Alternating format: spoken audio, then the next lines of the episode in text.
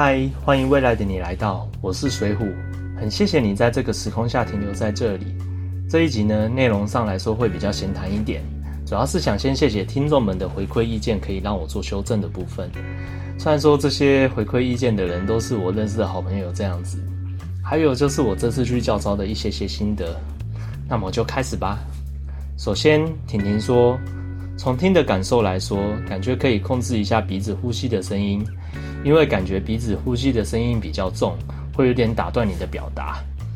呃，也是啦，因为我自己在冷气房，其实还蛮容易鼻子会因为过敏，然后呼吸就有点 K K 的。所以我的呼吸的声音的确这个部分要再想办法去做个调节。那真的也很谢谢婷婷跟我这样的回应。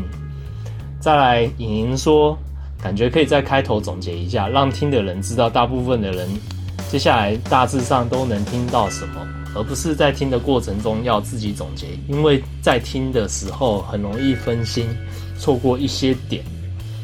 嗯，这个我也会在练习去，在一开始去告诉大家说我的重点大概是什么样子。那有点像刚刚，我会稍微就很简单的告诉大家说，我今天这一集会跟大家讲说我这一集是。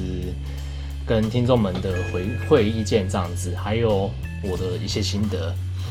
那比如说，广东广播节目好像每几分钟就有一个重点那样子，建议是像 PPT 方式一样，几分几秒讲主题一，几秒几分的时候讲主题二，让收听的人听想要的资讯量。嗯，这个部分我还要再想一下办法，说看怎么去试这一段，因为 Podcast 节目基本上。是，就像用听的这样一路，也许有什么样的方式可以说做个分段，有点像 YouTube 那样子。现在好像可以做个分段段落的方式这样子。那再来最后一点，最后一位听众，哇，这个听众我真的觉得找他来帮我做一些回馈意见，真的是太太好了，因为他讲到超级多，超级多。我觉得的确，我的缺点上来说，真的就是这样子。那很感谢芳芳，芳芳说，对自己说的内容一定要有信心。再来第二点，如果你确定你说的是对的，就勇敢自信的说出来，不然对又好像不对的那种不确定感，有可能会让听众觉得干嘛花时间听你说话。再来一集当中想呈现的重点是什么？需要再清楚一点。再来第四点，比赛，没错。最后第五点，因为芳芳是听我热量赤字这一集，那热量赤，他说日量热量赤字这一集是你这一集的标题之一，在节目中第一次提出这个词的时候，要再稍微强调一下，因为它是个重要的词汇。以及第六点，你的听众会不见得会从第一集开始听，每一集乖乖的追。像是提到第一集有关喝水的内容时，你可以一两句简单的提一下喝水跟代谢有什么关系，也可以提示一下听众，如果没有听过那一集的话，可以去听。那真的要非常谢谢芳芳跟我去提到这些内容跟反馈意见。首先，我也自己也有发现，说我讲话的自信心其实不太够的，这点我还要再多加练习。因为本来就很少在跟不是那么熟悉的环境去讲话，也有很大的关系。所以我太习惯性的就是，如果说不是那么确定的情况下，我也不是说不是那么确定，就是很多事情我反而会。讲的比较保守一点，有点像是给自己一点退路那种感觉。我觉得这个好像也不是说好像，就是真的不太应该说在节目的时候去做这样子的一件事情。这点习惯性，我这个还要真的好好的去改掉这样子。所以他前就是芳芳讲的第一点跟第二点。我真的觉得我这个还要再练习跟揣摩一下，可能还没那么快，但是还请也不用讲说多多包容，我会再努力再尽快的让自己改掉这样子。就连刚刚我在讲的时候，可能都已经开始了。那第三点，他在提到说我的内容到底要提的重点是什么，需要再清楚一点。也是因为我在办这个节目，其实就是想要让大家知道很多 key point 的一些关键。那我的内容上来说，可能还不够的那么明确，所以你们在听的时候，可能就会还不知道我要讲什么重点。那这个我还要再，也是一样，要再加强这个部分。那再来第六点，他在讲说。因为每一个人，像你，可能现在就不是从我第一集开始听，我就想也是啦。毕竟我还才刚开始会听的人，其实老实说也还不多。但也谢谢你今天有听到这一集。那。可能不是从第一集开始提到的话，那的确，我只要有提到一些相关的内容的话，其实我可以引导你，告诉你说，你可以去从哪一集开始听。也许这样子每一个做个连结的时候，其实你会对健康这件事情会更加的有概念跟逻辑性。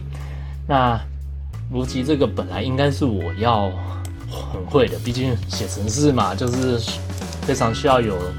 逻辑性的一些东西告诉你们这样子，那好，这个部分我会再好好的提到这些东西。那再来这一周教招的一些心得嘛，老实说，我在进去的时候，我以前不会觉得说饮食到底是怎么样，军中的饮食好像就是那样子，顶多就说不好吃。但是 这次在进去军中的时候。我真的深深刻刻地感受到饮食的重要。那大家都不会觉得很奇怪嘛？在军中，照理来说，运动量也比一般坐在办公室的人还要多。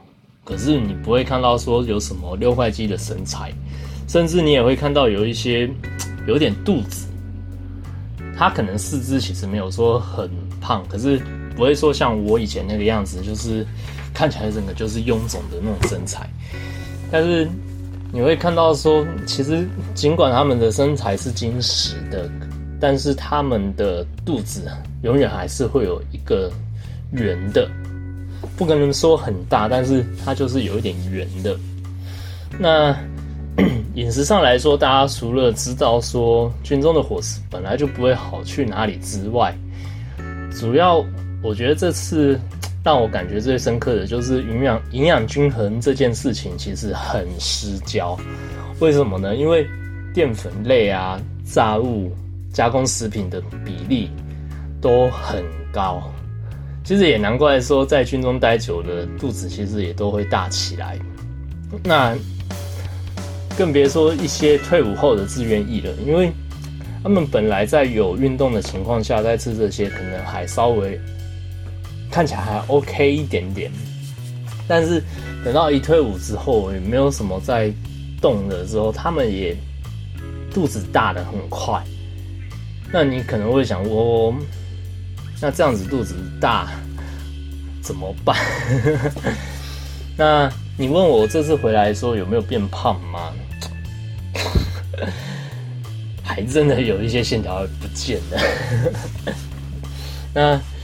再来就是教招在结束的时候也有在发问卷问我们说伙食费如伙食怎么样啊？觉得是不是营养均衡啊？或者是好不好吃啊？觉得长官们很重视同就是伙食的这个部分，同意啦，哪是不同意的？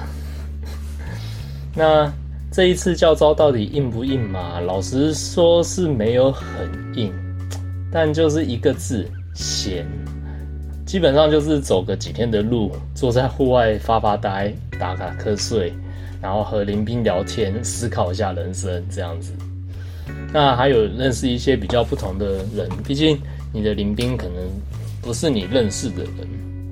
那这一次我们回去的时候，我们总共招了一百多个人进去，可是我这边实际上认识的只有一个。就是我这次遇到的以前的一个区队长，以前带我们的区队长，他也是退伍之后被叫召过来的，但他不记得我是谁，就是因为他很那时候是每个新兵都是他在带的，所以他不认识我也很正常啦，毕竟人太多了，对啊。那快到节目的尾声了，这次的教招心情总觉得还蛮微妙的，各行各业生活都很辛苦，但是日子还是得一天一天的过。你有当兵的经验吗？你想象中的当兵会是怎么样的呢？最后，如果可以的话，请帮我分享给你周遭想要改善健康或改变体态的朋友，或许你能因为这小小的举动协助我，帮助到他找到方法。我是水虎，真的非常谢谢你听到这里，好久没有讲了，那么我们下个时空见，拜拜。